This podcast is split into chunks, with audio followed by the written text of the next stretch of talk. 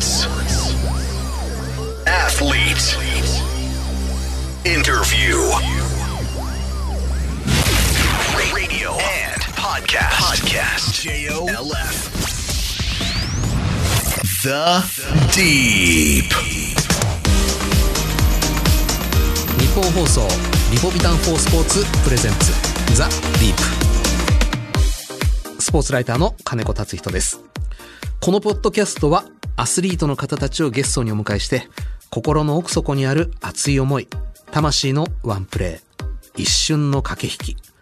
誰もが知る名シーンの裏側など深く踏み込んだディープなエピソードに迫ります。ラジオの日本放送で毎週日曜日の夜8時からお送りしているザ・ディープ。ポッドキャストでは放送ではお届けしきれなかったさらにディープな話を追加してお送りします。さて今回のゲストはラグビー元日本代表のキャプテン広瀬俊明さんです。現役時代の印象ももちろん強く残っているんですが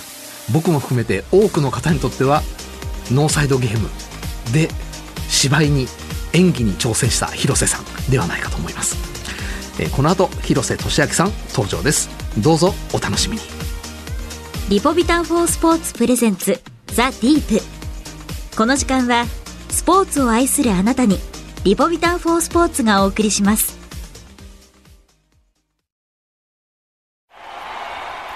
その一球で将来を期待される人がいる。その一球を固唾を飲んで見守る瞳がある。その一センチで憧れの選手と同じ舞台に立つことを許される人がいる。その一センチを支え続けてきたいくつもの言葉があるその一本でその一発で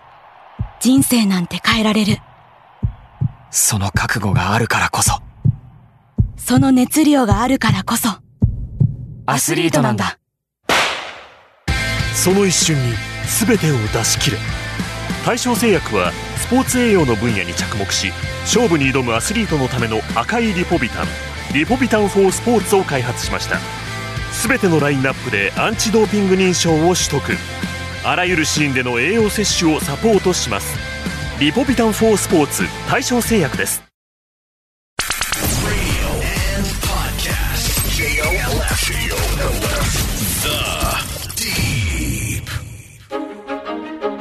広瀬俊明さんは1981年生まれ大阪府のご出身。5歳からラグビーを始め慶應義塾大学を経て2004年に東芝に入社。2007年日本代表に初めて選ばれ2012年から2013年までキャプテンを務めました。2015年のラグビーワールドカップイングランド大会では日本代表の躍進を陰から支えました。2016年に現役を引退。MBA の取得や会社を設立する一方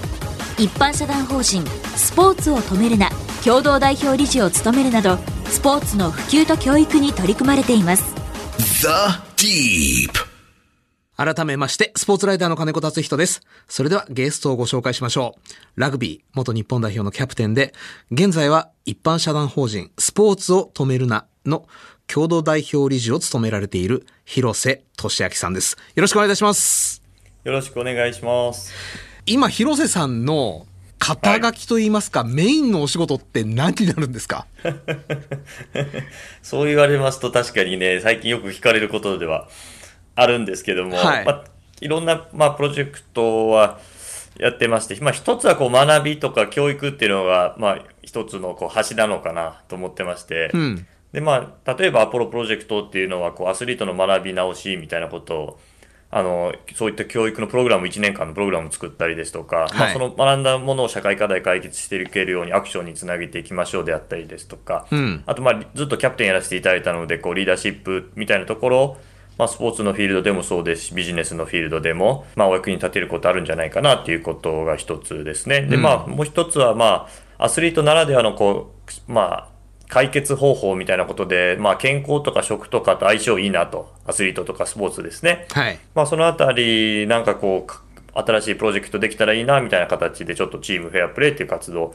あの、やらせていただいたりですとか、してますかね。まあ、あとも、まあ、あとちょっとまあメディアの方に出させていただいて、ちょっとこう、頑張ってるっていうところもあるんじゃないかなと思います。聞けば聞くほど本業がわからなくなってきてしまいました。ですよね。だからまだもうちょっと言おうか思ったけど、もう3つぐらい押さえておこうと思いました。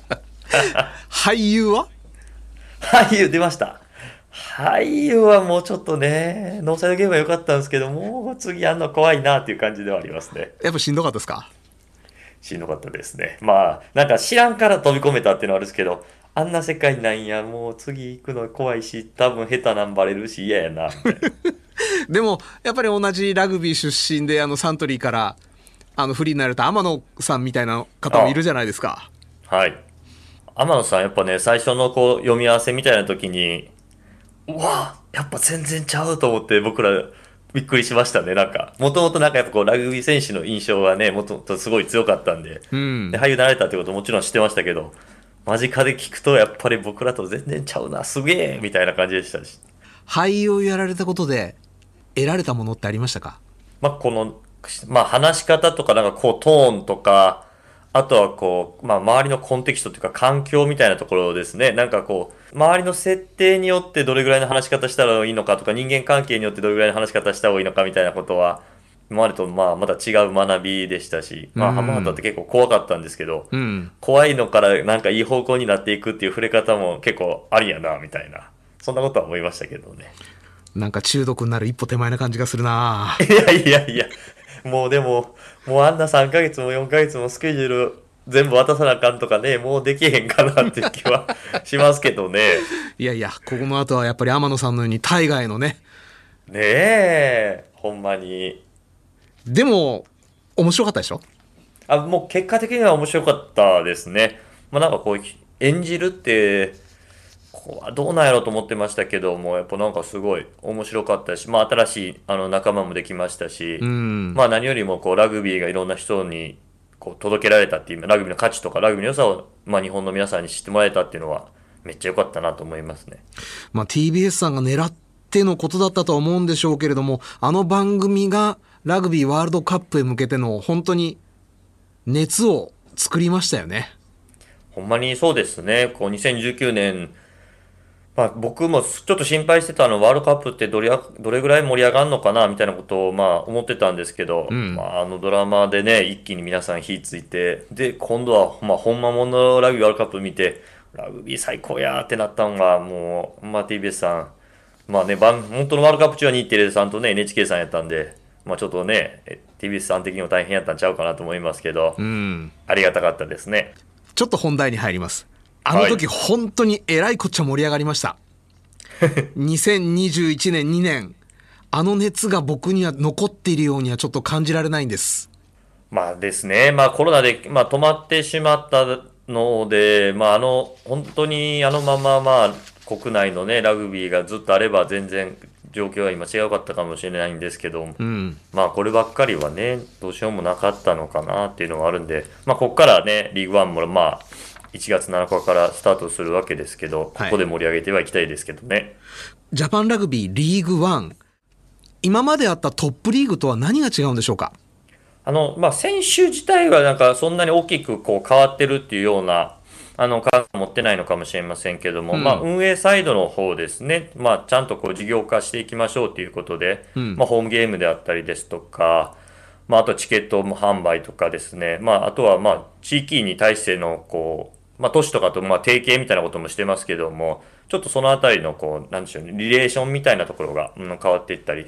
あの、してるなとは思いますね。あの、ドラマのノーサイドゲーム、まあドラマもそうでしたけれども、池井戸潤さんの原作ですと、よりラグビーを運営する組織に対するかなりこう手厳しい視点があ書かれてたじゃないですか。はい。そのあたりの問題点が随分解決されてきたということですかこれは。あの、そのあたりが、まあ、変わりつつはあるなと。より一層自分たちでこう、稼がないといけないんで。うん。でも、これ、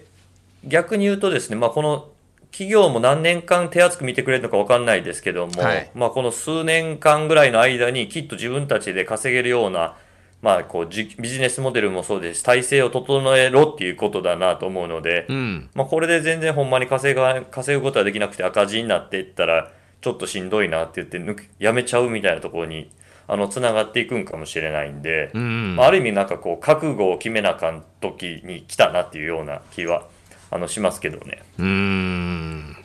広瀬さんの現役時代大学を卒業した頃にこのリーグがあったら広瀬さんもプロになってますか？即なってると思いますね。これ最近思うんですけど、僕が、僕が、えっ、と、東芝入った2004年なんですけど、はい。東芝この時プロの選手、まあ日本人選手で認められてなくて、うん。で、僕が引退した時まで日本でプロの選手いなかったんですね。はい。だから、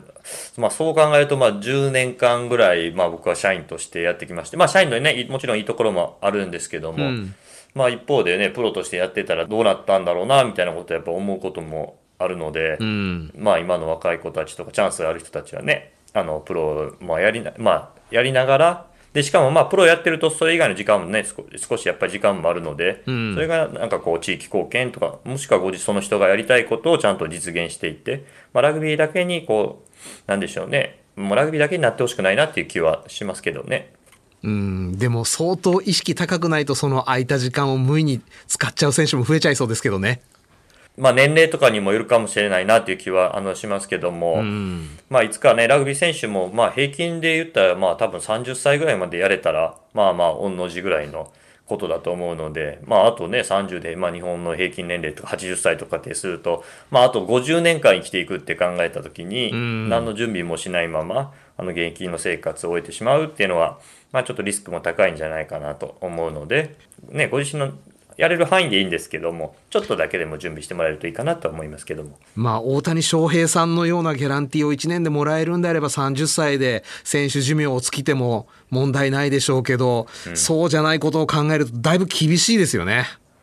あの、本当おっしゃる通りだと思ってまして、まあ一生涯の稼お金をね、稼げる人って、まあラグビーもしかしたら出るかもしれない。本当一握りだと思うんですよね。んまあそれ以外の人はやっぱり、こう引退した後も働き続けないといけないっていうことだと思いますので、まあ準備してほしいなと思いますし、まあもしくはこうお金があったとしても、次やりがいがあるお仕事を見つけられるかどうかっていうのもとってもあの大事な、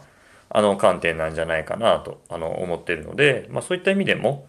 なんか次僕はこんなことをやりたいのかなとか、こんなこと好きだなみたいなことをちょっとずつこう、まあ、知ってる、していくとか、まあ、アクションしていくことは大事かなと思います。うん広瀬さんは現役時代に引退後どんなことをやろうと考えてらっしゃいました？まあ、僕はなんかこう根本的にあるのは、なんか今まであんまり誰もやってないことをこうやっていくことが好きだし、なんか新しいことを作っていくことがまあ好きなんだろうなと思ったんで、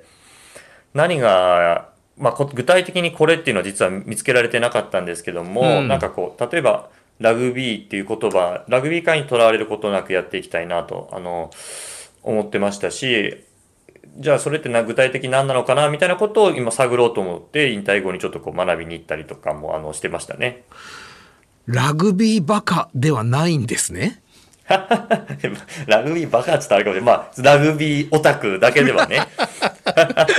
なんかそこに、まあなんか、ラグビーのことが好きなんですけど、ラグビーのところにずっといるんじゃなくて、なんかちょっと外からラグビーのことをあの見たりした方が、またラグビーの良さが違うことから見えたりですとか、うん。あとはラグビーの良さをラグビーの人に伝えるんじゃなくて、ラグビー知らない人に伝えるためにはどうしたらいいのかなと思った時に、うんやっぱこう外に出ていくことってとっても大事なことなんじゃないかなと思ったので、まあ外出てみようっていうことで、頑張って未だになんかこ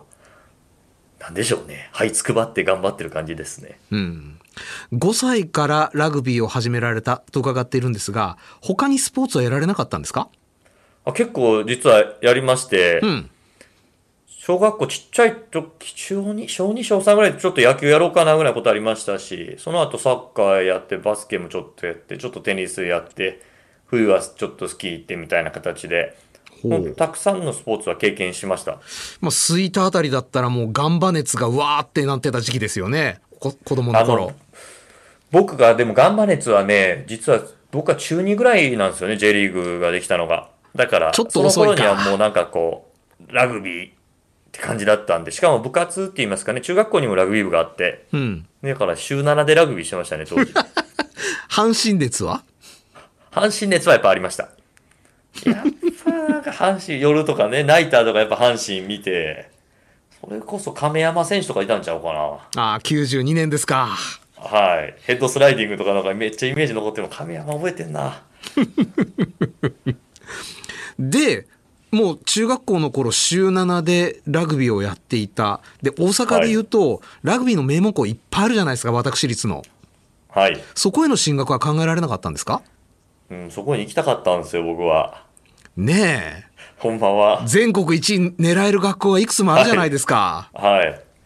ほんで、まあ実際ちょっとお誘いとかもいただいて、うん。もうこれは行く、俺行くわっていう感じだったんですけど、まあ両親に止められ、うわなんやそれみたいになって、ほんでどうしようかなと思った時に、まあこう、たまたま僕第一学区で大阪、はい。そしたら北野高校っていうところがあることを知り、まあ知りっていうかやっぱり改めて分かり、ほんならまあここ北野行ったらここここっていうかね僕の12個上が、まあ、橋本元知事、はい。市長なんでで花園出てるってこともあったんでここ行ったらなんとかおもろいことになるかもなと思って頑張ろうと思って北野高校を第一志望にして。で私立は当時の大阪工大今上昇学園の私立を受けたんですよ、なぜ行かなかったんですか？いやそれで上昇学園受けて、うん。で北野高校併願やったんですよ。だからそれで北野高校向かったんでほな北野高校行こうってなって行きました。日本一ないですよ、北の高校行ったらでも。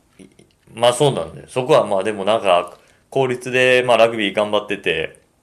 でまあちょっと前に花園も出てうん。ここに行きたい行きたいっていうかワクワクがあるなと思ってまあ行ったわけなんですけど。どうでした？行ってみて。まあまあ花園は難しいなっていうのは。だいぶやっぱしんどいですよね。はい。難しいなっていうのは、まあ早めに分かりましたけど。でもまあなんかええ仲間で北野高校あとはまあおもろい学校でうん。まあ、勉強も頑張るし、うん。なんか割と体育とかも大事にしてて、なんかただ単にこう勉強だけやっていけばいいみたいな学校じゃなかったんで、へえまあそ。こは面白かったですね。で、上のカテゴリーでもやるっていう思いはいつ頃から？まあそれで、まあ北野高校で頑張ってて、うん。ほんならまあ慶応大学の方からちょっとお声掛けいただけて、おう。あ、ほんならまあそれまではもう関東でやりたいなと思ってたんで、うんその時は。じゃあぜひ行って、さということで、まあ理工学部の指定校推薦があったんで、そこ死に物狂いでも頑張って、なんとか推薦もらえて、うん。で、慶応に入ったっていう感じですね。じゃあ慶応に行きたくて慶応だったというよりは、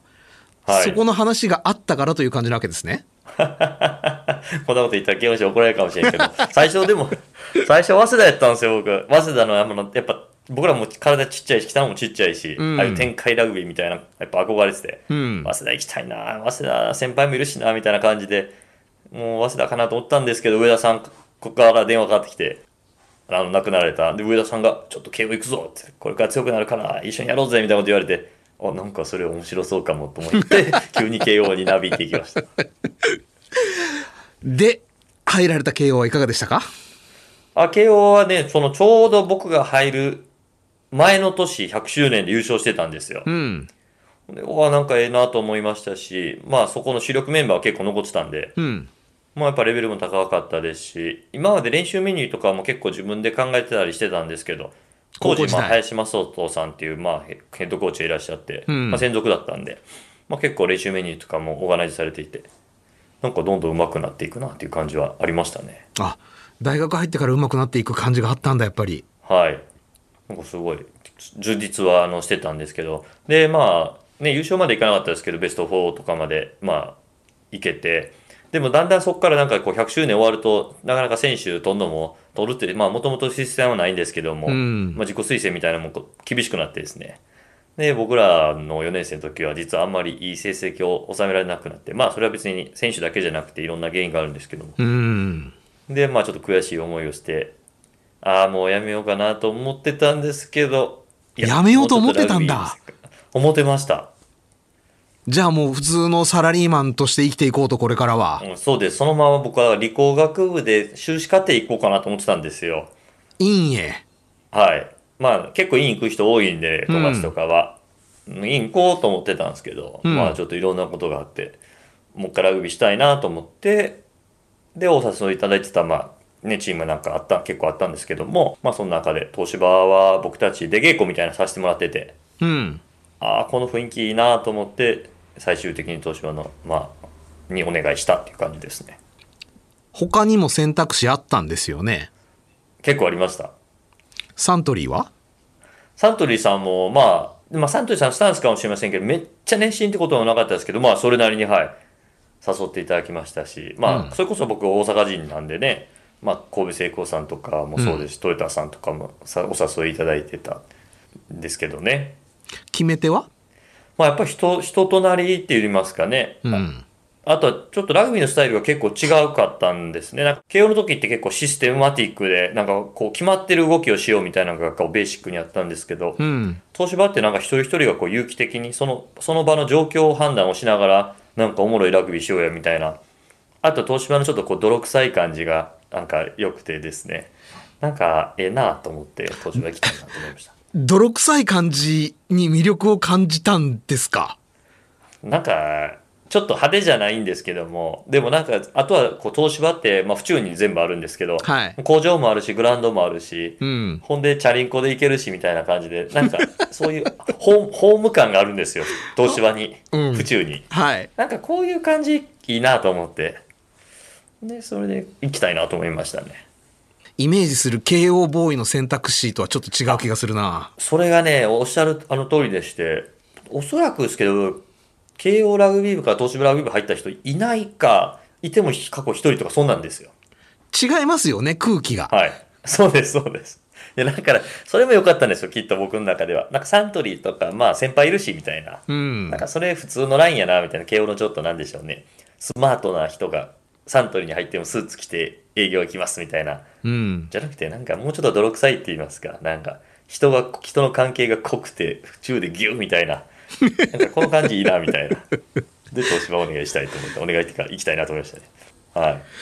でも、高校時代、もちろん北野高校で頑張られたいろんなこともやってらしたとはいえ、全国一を狙うような学校とは、練習の質から、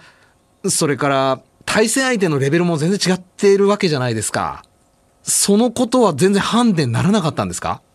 最初、だから1年目多少苦労したなっていう感じは、やっぱり、あの、しますけども、うん。まあ、とはいえ、その、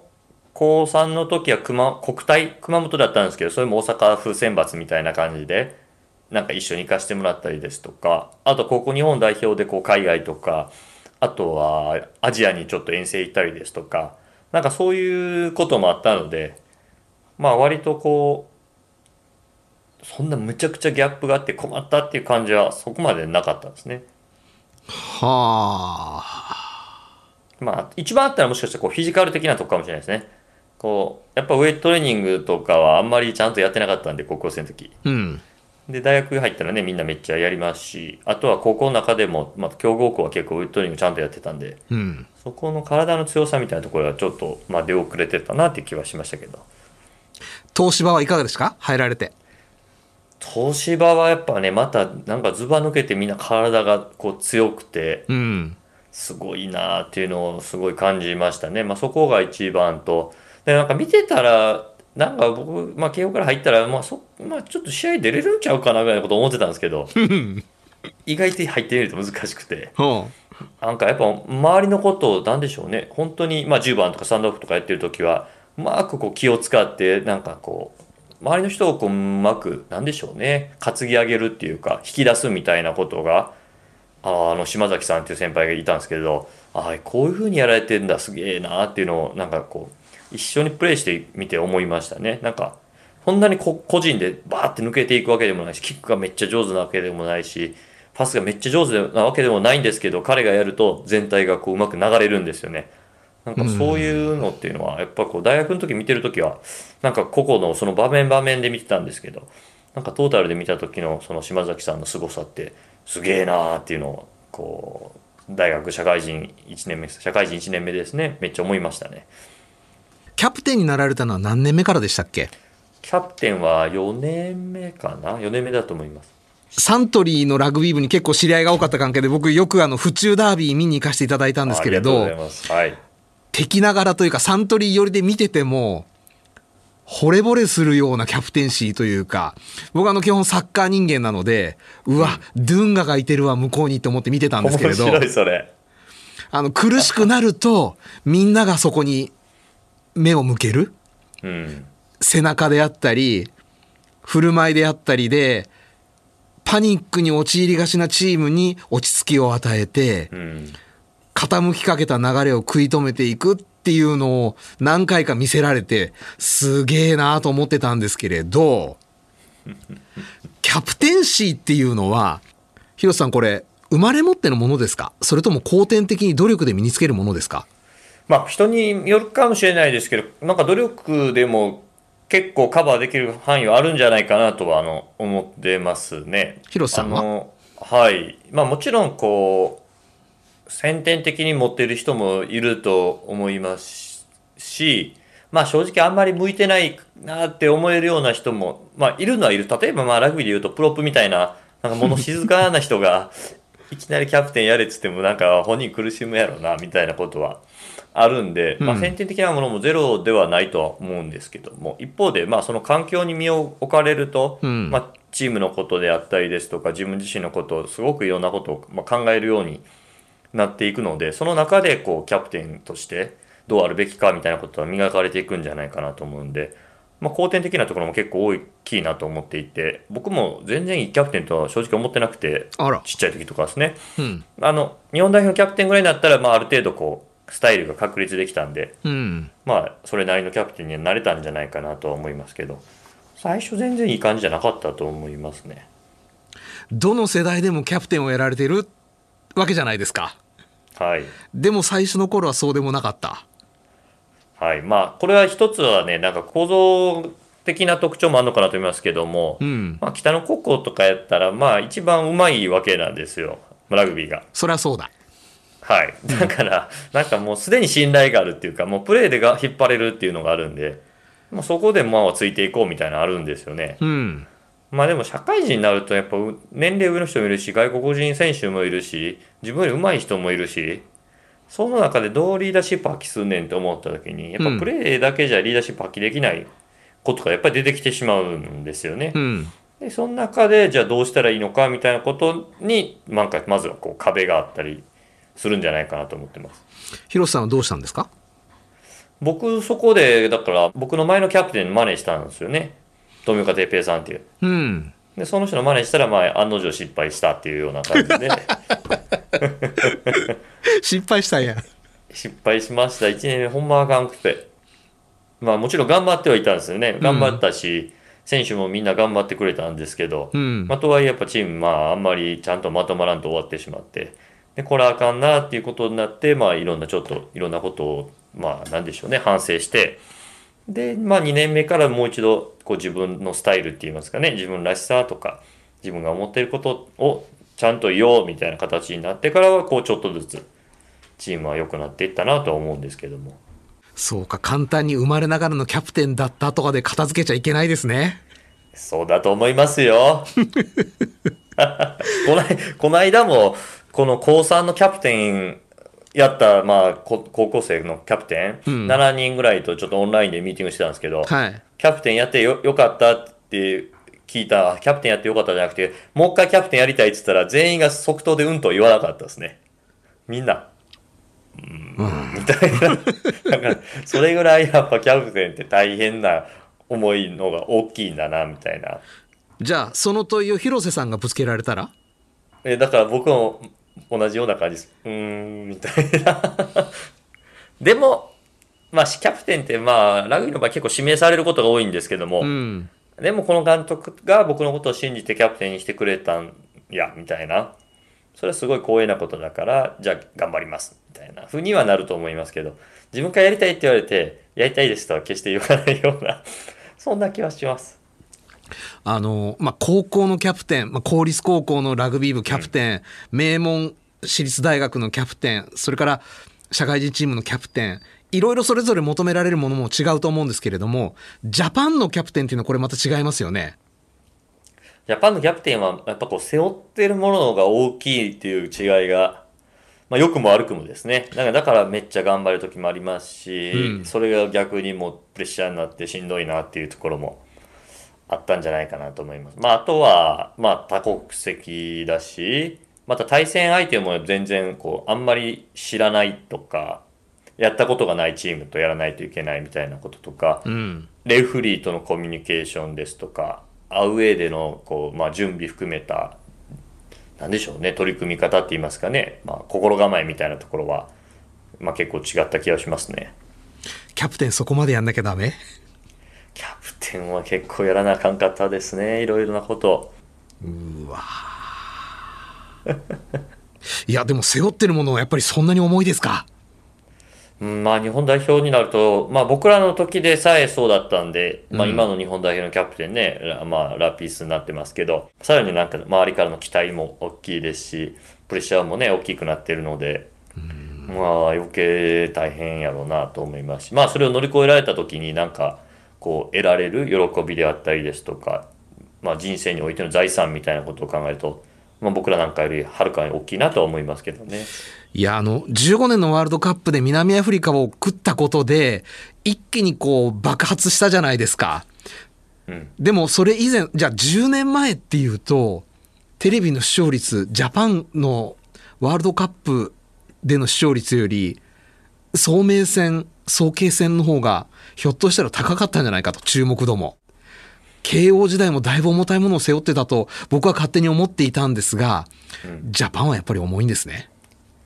そうですね。まあ、慶応時代のね、なんかこう、そう、まあ、まあら、慶応だったら早慶戦、うん。やっぱりもう11月23で決まってて、周りのお客さんが来てっていうのは、まあ、僕ら大学生にとってやっぱり、こう、すごい重みを感じるような、あの、そんな試合だったんで、まあ、いろいろ震えるような感じは、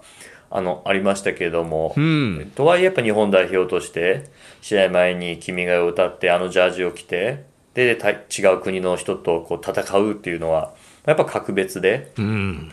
やっぱこの28試合僕出させていただきましたけど、はいなんか同じものはなくてなんか毎回やっぱ「君が代」を歌う時に感動してうん。毎回こうなんかもうどうなってもいいわぐらいの気持ちであの試合に行けたっていうのはやっぱすごい光栄なことだなとは思いますけども。早慶戦、ちょっと震えたとおっしゃってましたけれども、人生で震えた試合、何を思いつきます？僕、まあそうですね、4年、まあやっぱり大学ラグビーでいうと、やっぱり4年生っていうのは特別だなっていうのはあるんで、うん。なんかこう4年間のいろんなものがこう振り返ってきて、しかもキャプテンで、で、早慶戦の時ちょっと怪我もあんまりしてて、ちょっと体調も良くないみたいなところでの試合で、なんか震えたなと思いますし、うん。まああとは、最後の試合になったのは関東学院との試合も結構来たなと。あと社会人はまあ結構いろいろありますね。うんまあトまあトップリーグのファイナルみたいなとこもあります。まあキャプキャプテンの時の不祥事が起きた時の決勝戦とか不祥事がおおの不祥事を超えてみんなで喜ぼうって言ったキャプテン3年目の決勝戦であったりですとかまあジャパンもいっぱい覚えてますね。まあウェールズに勝ったうん。チーム宮の試合もそうですし、うん。まあ、スコットランドとやったエディンバラでの試合もそうですし、まあ、試合には出れなかったですけども、南アフリカとのワールドカップ含めたまあ4試合みたいなところもすごいやっぱり触れるような感じでしたね。試合に出られない、それでも震えましたか？まあ、やっぱに、例えば南アフリカ戦の初戦って震えましたね。なんか今までやってきた、まあ準備がここで明らかになるって言いますか？でも、自分たちはまあやれること全部やってきて、ここに来れたから、あとはやるだけだみたいな心境になって、すごいなんかこう、透き通ってるような感覚が僕の中にはあって、透き通ってるような感んかそういう経験ってなんかなかっ覚。たんですよね。あんまりなかったなと思っていて。あの大会では広瀬さんが相手国徹底研究したり、VTR 作って流したりなさってたそうで。あの、まあ、僕はきっかけみたいなところは、まあ、あの、作ったりですとか、ちょっとそういうところは、まあ、けまあまあ、やりましたけど、まあ、僕だけじゃなくてね、いろんな人のサポートもあったんですけど、まあ、相手、相手選手の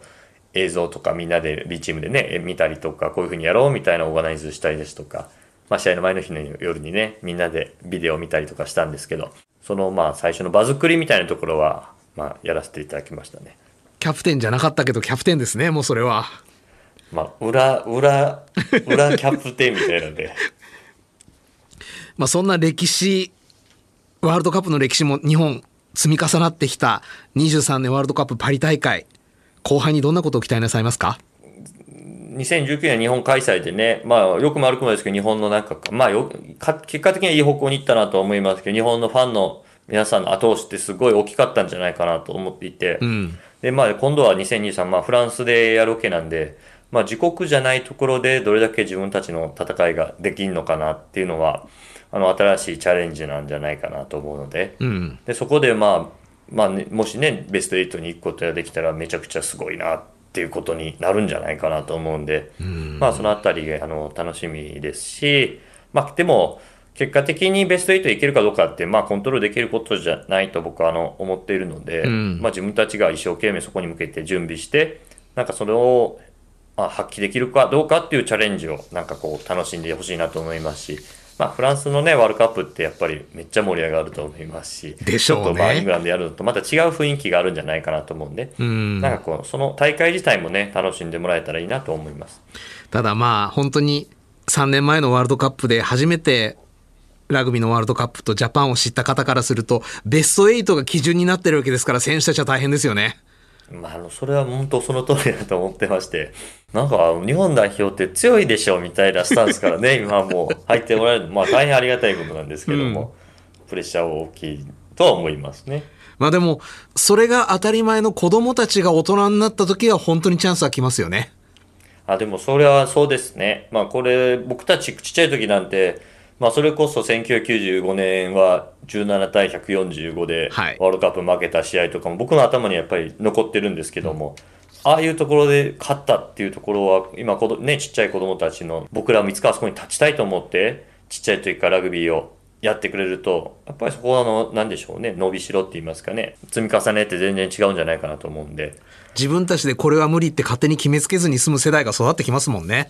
そうです。それだからすごい、あの、これから、あの、めちゃくちゃ楽しみですし、そういった、まあ、可能性がある子供たちをどうサポートとか支援していくのかっていうのが、まあ、僕らが今やっていかないといけないことかなとは思ってますけどね。The Deep. さて、えーリスナーの方からも広瀬さんへのメッセージ、ご質問をいただいております。えー横浜市のラジオネーム、ゴードンさんから。ラグビーはとんでもなく体の大きい人たちがたくさんいますが、広瀬さんが今まであったラガーマンで一番すごい体をしていた選手は誰ですか？そうやなあの、チームメイトで言うと、一番すごくて強いなと思ったのは、こう、リチャード・カフイっていうニュージーランドの選手がいて、この選手はむちゃくちゃタックル強くて、ほんま嫌やったなっていう気は、あの、しますし、まあ最近南アフリカ代表で出てるフランソワ・ステインっていう選手、うん。いるんですけど、はい彼も体はなんかもう、そんなね、バキバキじゃないんですよ。ちょっと、なんならちょっと、なんかぽ、ちょいぽちゃぐらいの感じあるんですけど、んもうめっちゃ強かったです。でっかくて強くて意外と速いっていう。こんなことありましたね。まあ、あ誰でも、もういくらでもいますよ、これは。もうマイケル・リーチだって、それはなそらすごいからしてめっちゃ強い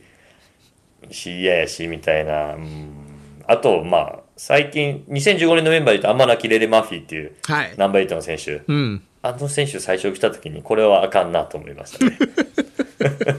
こんな選手来てもた。味方でよかったと思ったんです。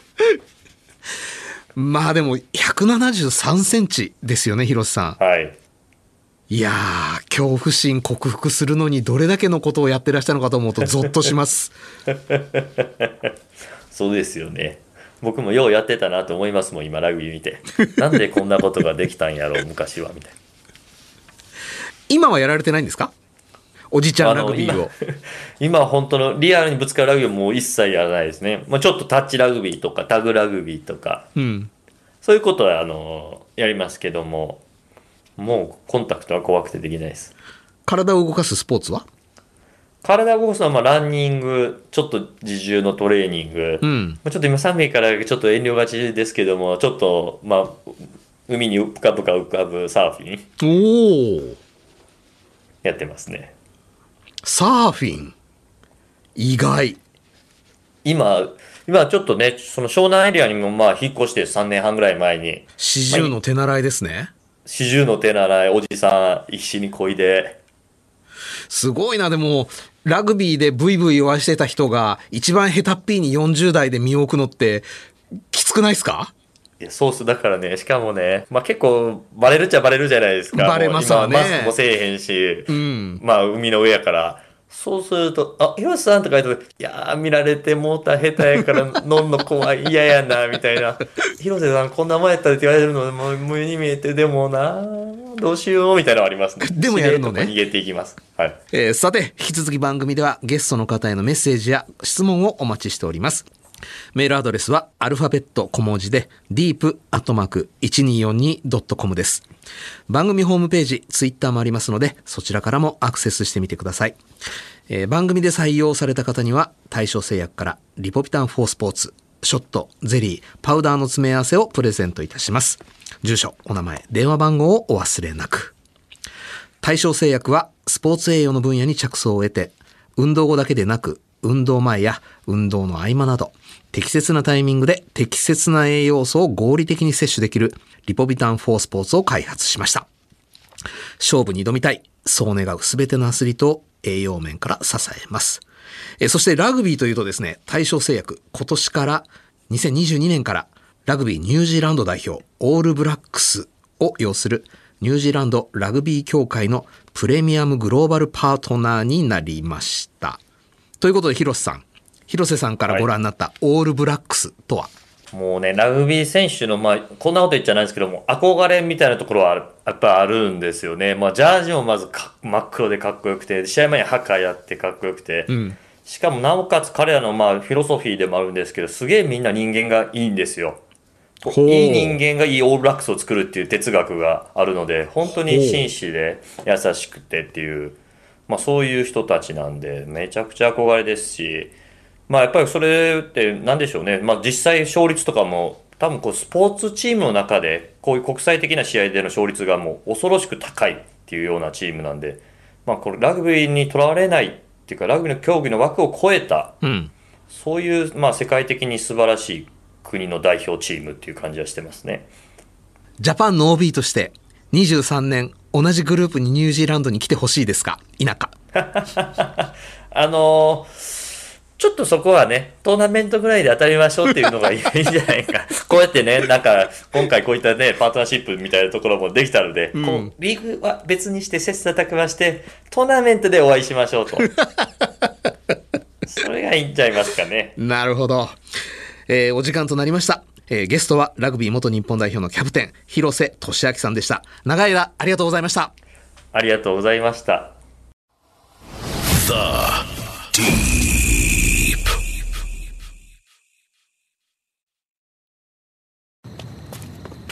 先輩今日の相手強かったっすね。あと少しだったけどな。めちゃくちゃ悔しいっす。正直。まあな。え今飲んだ赤いやつスポーツ用のリポビタンっすよね。粉末の。そう。リポビタンパウダー4スポーツ。一袋飲む。アミノ酸とかクエン酸も入ってて水なしで飲めるし。いやいやまだ練習するんすか？軽くな。今日はさすがにいいんじゃないですか？悔しさって力にしないと腐っちゃうからさ。やっぱ僕にもリポビタンパウダーください。お前も練習すんのかよ。ひとまず試合で使った栄養を取って気合い入れ直します。よし。やるか。全力でスポーツに取り組むあなたに。クエン酸やビタミン B1B2B6 配合。対象製薬のリポビタンパウダー4スポーツ。運動後におすすめの栄養補助食品です